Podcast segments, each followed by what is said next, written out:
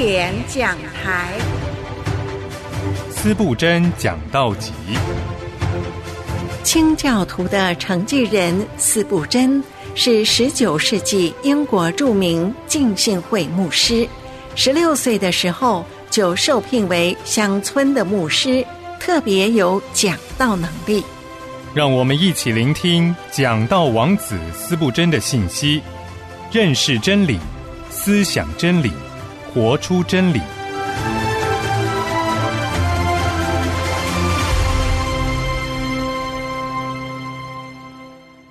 亲爱的弟兄姐妹，平安！欢迎您收听今天的经典讲台。今天要和您继续分享斯布真牧师在一八五六年六月十五日。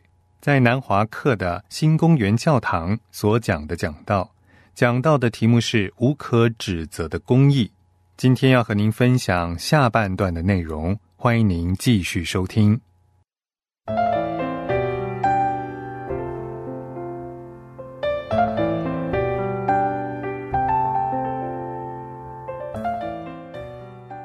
诗篇五十一篇四节。我向你犯罪，唯独得罪了你，在你眼前行了这恶，以致你责备我的时候显为公义，判断我的时候显为清正。诗篇五十一篇四节，我向你犯罪，唯独得罪了你，在你眼前行了这恶，以致你责备我的时候显为公义，判断我的时候显为清正。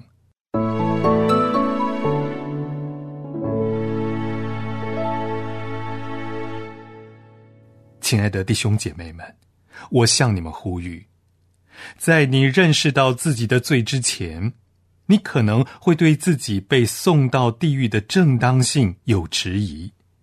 但是我问你，当你相信神之后，你是否感到，如果神不定你灵魂永远的罪，那神就是不公正的呢？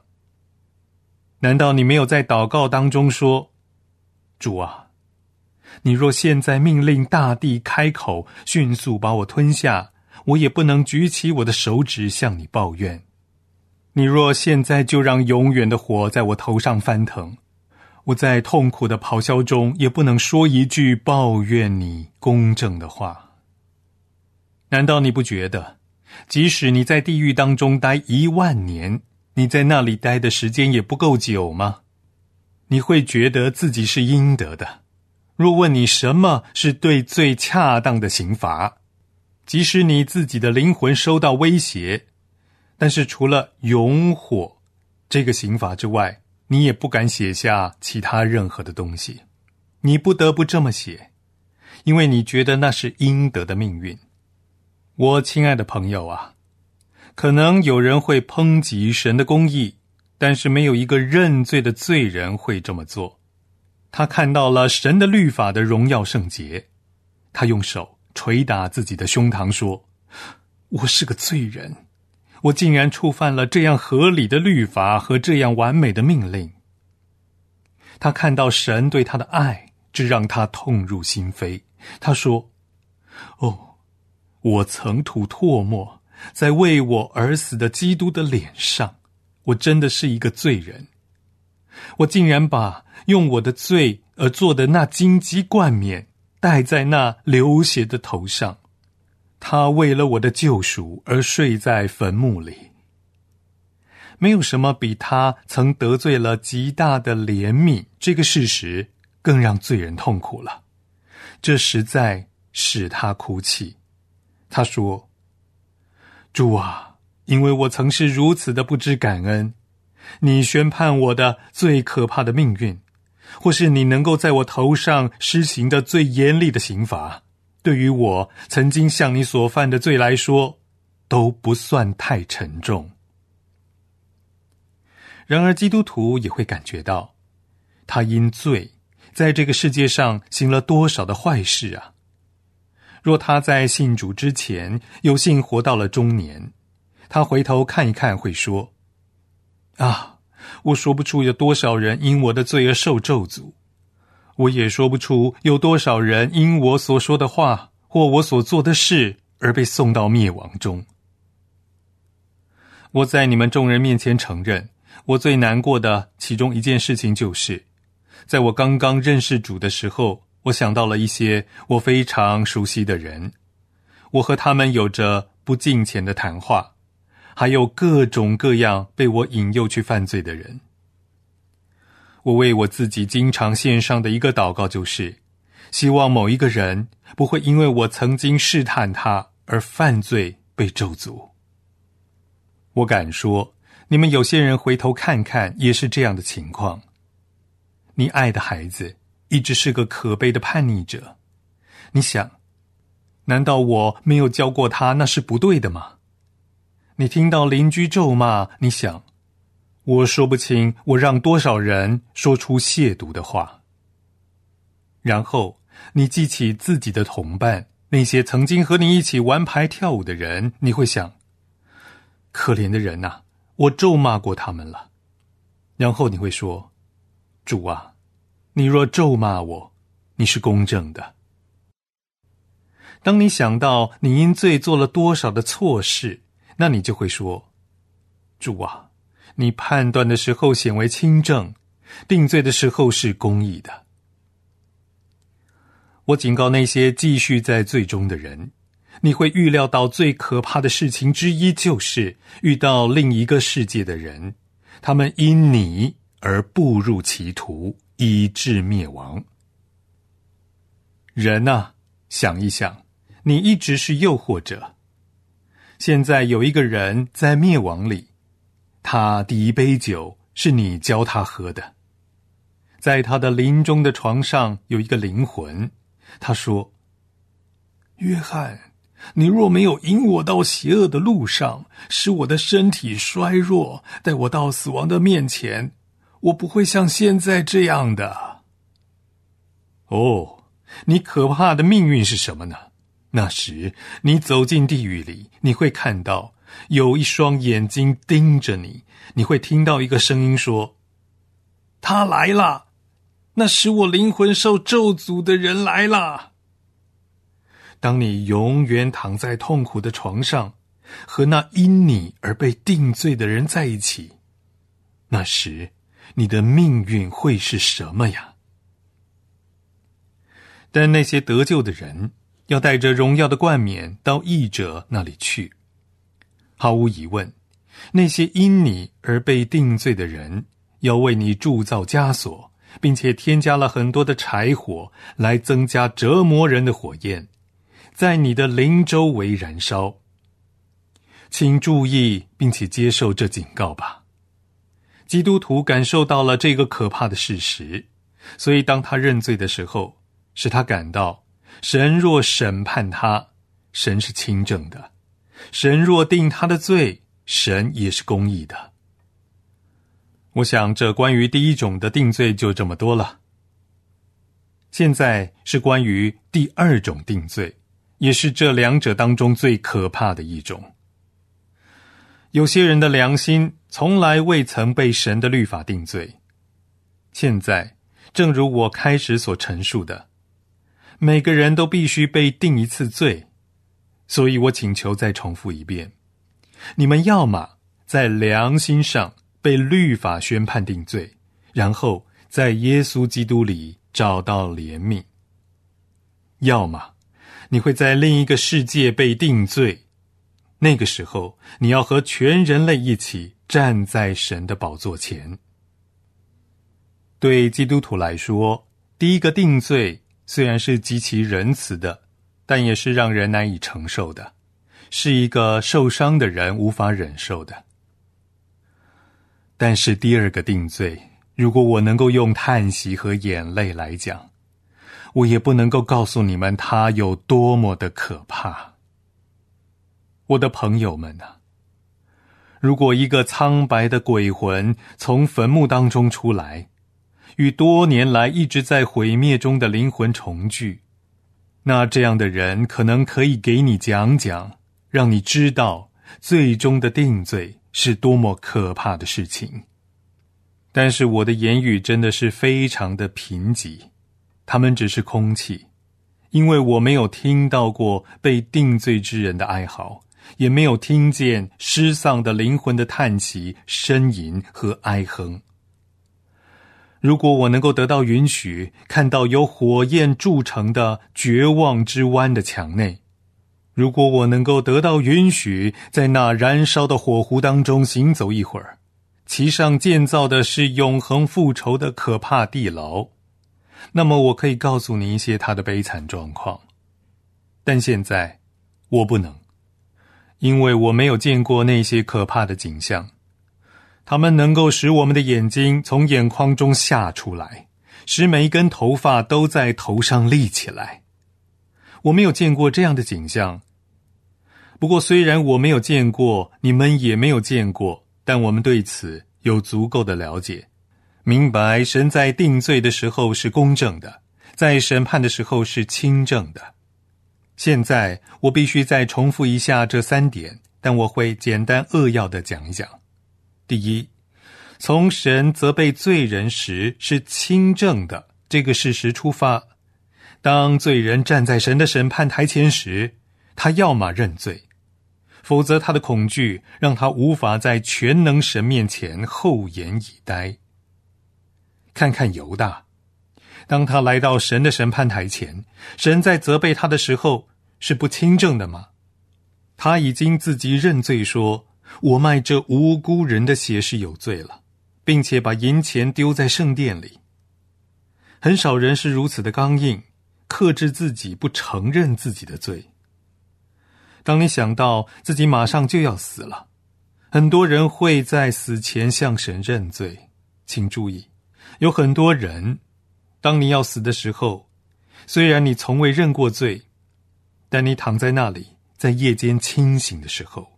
在神面前承认你年少时的罪孽和之前的过犯，当你躺在那里，可能神的报复重重的压在你的良心上。你必须得告诉那站在你床边的人，你犯过臭名昭著的罪。当你从弥留之际只走到神的审判台前时，神说：“罪人啊！”在你自己的认罪中，你被定为有罪。我没有必要打开这书，我没有必要宣布这判决。你自己已经宣布了你自己的罪。在你死前，你在自己身上盖上了定罪的印章。你这受咒诅的人，离开我去吧。难道神不是公正的吗？虽然有很多人死前从未在这个世界上认过罪，也许有一些自称为有信仰的人非常的厚颜无耻，甚至他们站在神的宝座前说：“我们什么时候见你饿了不给你吃呢？我们什么时候见你赤身露体不给你衣服穿呢？”然而，我相信他们大部分人都不能够找到任何借口。我发现基督说过一个人。当他被问到是怎么进来的，他无言以对，也没有穿礼服。先生们，你们可能也是这样，在这里的时候，你们还可以厚着脸皮，可以嘲笑律法，并且轻视西奈山的雷声。但是到那时，你们就不同了。即使在死亡正盯着你的时候，你可以在床上坐起来抱怨基督。但到了那时，你们不会这么做了。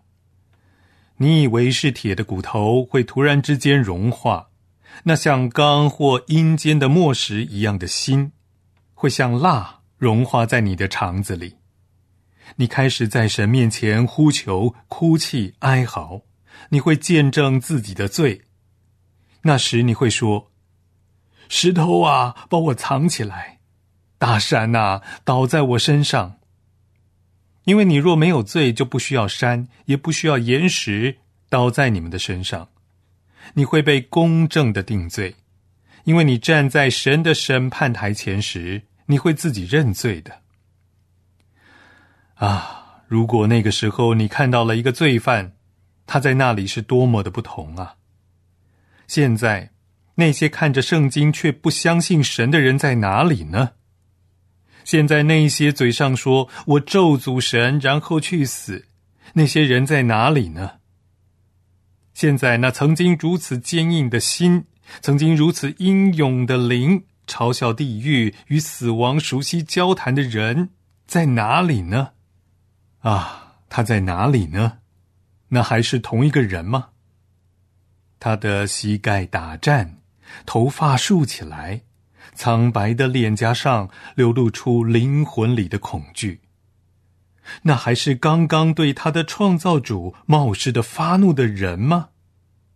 是的，就是他。听听他所说的吧。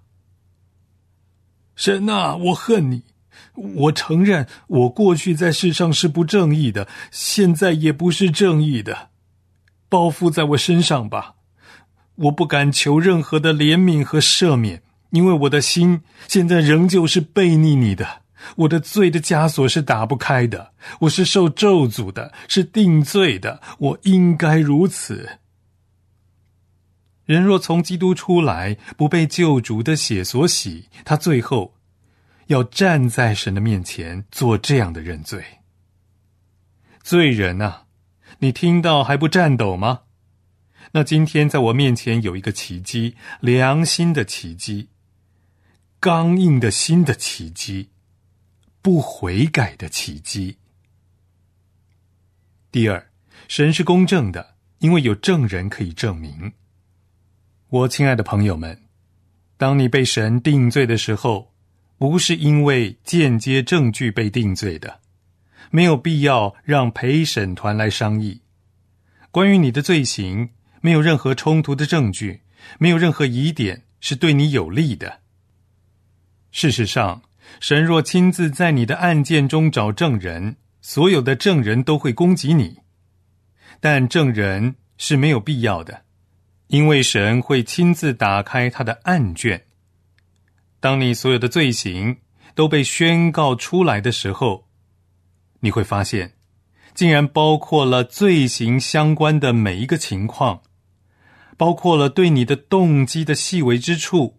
和你的计划的精确描述，到时候你会多么的惊讶呀！假如我可以打开神的一个案卷，念出上面的描述，你会多么的惊讶呀！当神打开他的案卷说：“罪人，这就是你的案件。”然后开始念里面的内容，你会多么的惊讶呀！啊，注意看。眼泪是怎么从罪人的脸颊上流出来的？血汗从每一个毛孔当中流出来，响亮的雷鸣声仍旧在念着，而一人却在痛骂那犯下这案卷当中所记的行为的那个人。也许这一页并没有谋杀罪，但是可能会有污秽的想象。神念出了人所想象的事。虽然实际行出那犯罪的事是更加的卑贱，但是想象犯罪也是卑贱的。我自己知道，我一天都不喜欢我的思想被读出来。哦，当你站在神的审判台前，听到这一切，难道你不会说：“主啊，你责备我？”但你责备我的时候，我不得不说你是公正的。判断我的时候，你是清正的，因为那里有目击证人。最后，在罪人的心中，对他的刑罚的公义性是没有任何疑问的。在这个世界上，罪人可能会认为他的罪不可能下地狱，但是当他到了那里的时候，他不会再有这样的想法了。地狱的其中一个痛苦就是，罪人会感到这一切都是他应得的。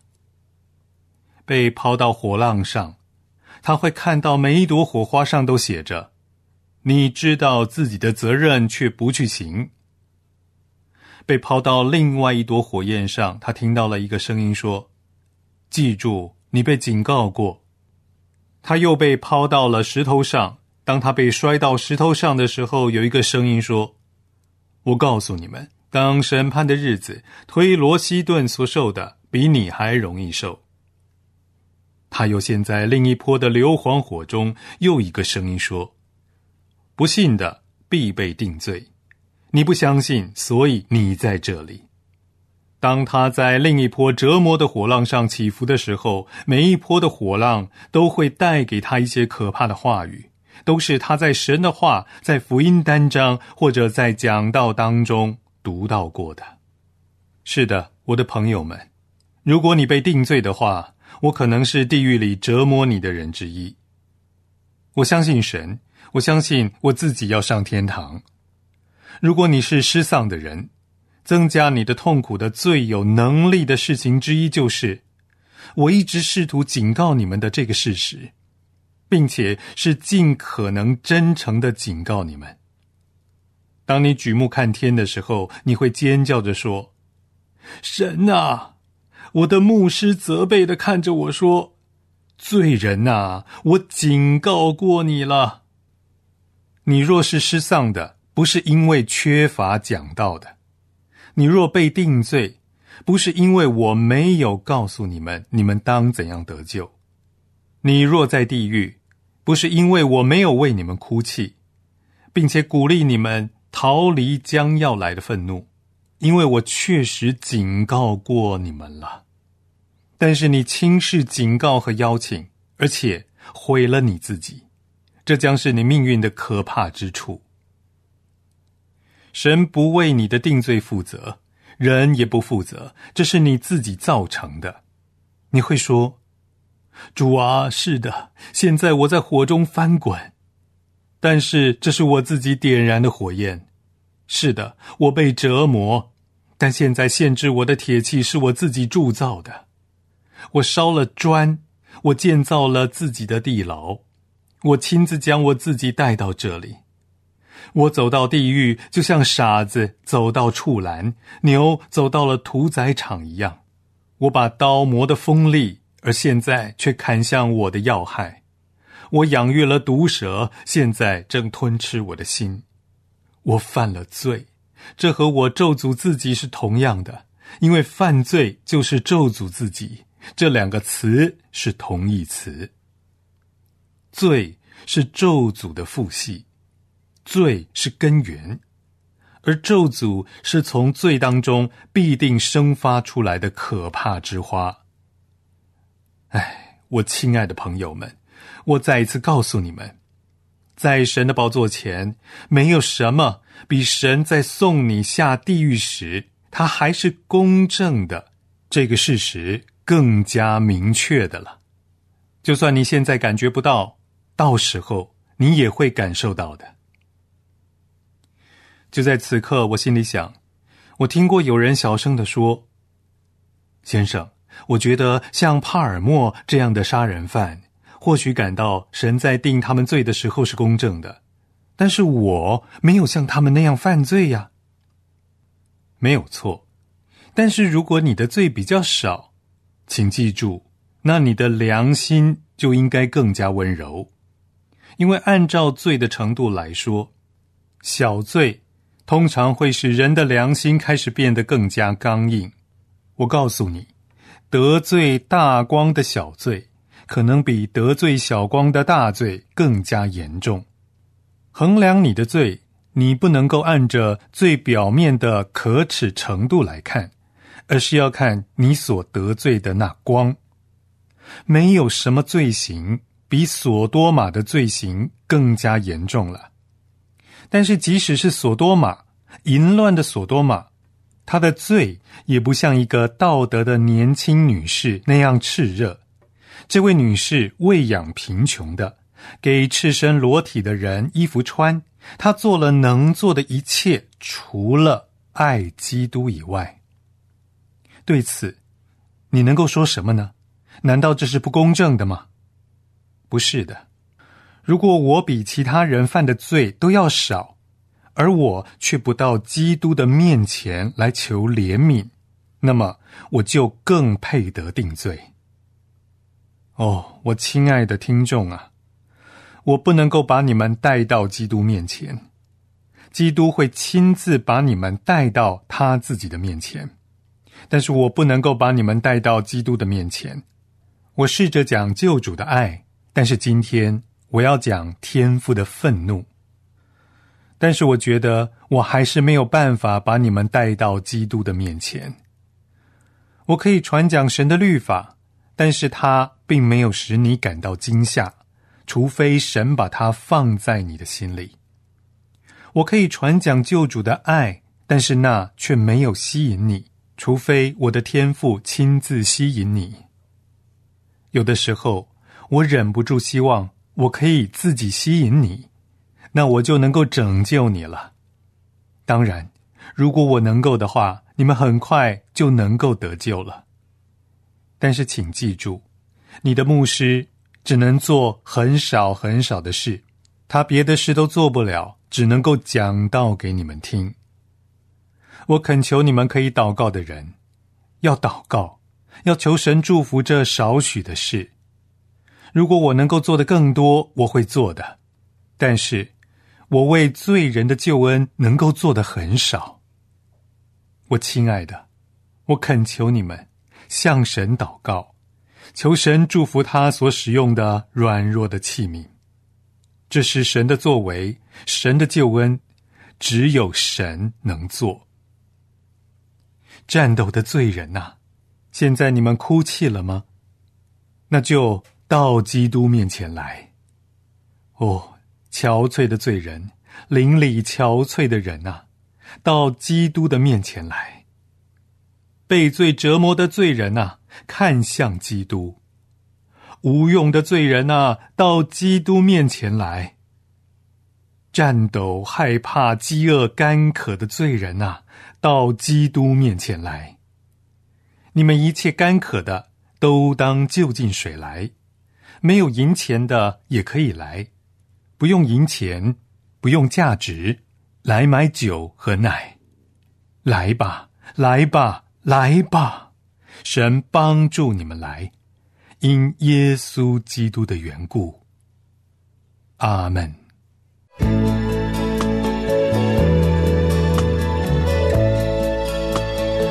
亲爱的朋友，欢迎您和我们分享交流。我们的电子邮箱是经典和良友的拼音，经典 at 良友点 n e t。我们的短信号码是幺三二二九九六六幺二二，您注明经典，我们就收到了。期待您分享服侍神的精彩见证。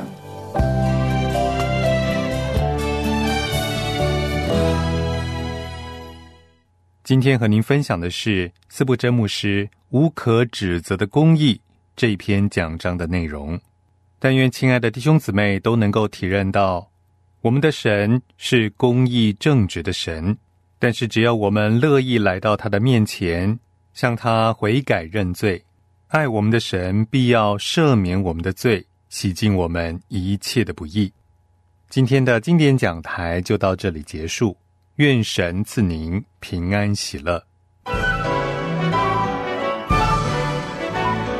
罗马书十章十七节教导我们：信道是从听道来的，听道是从基督的话来的。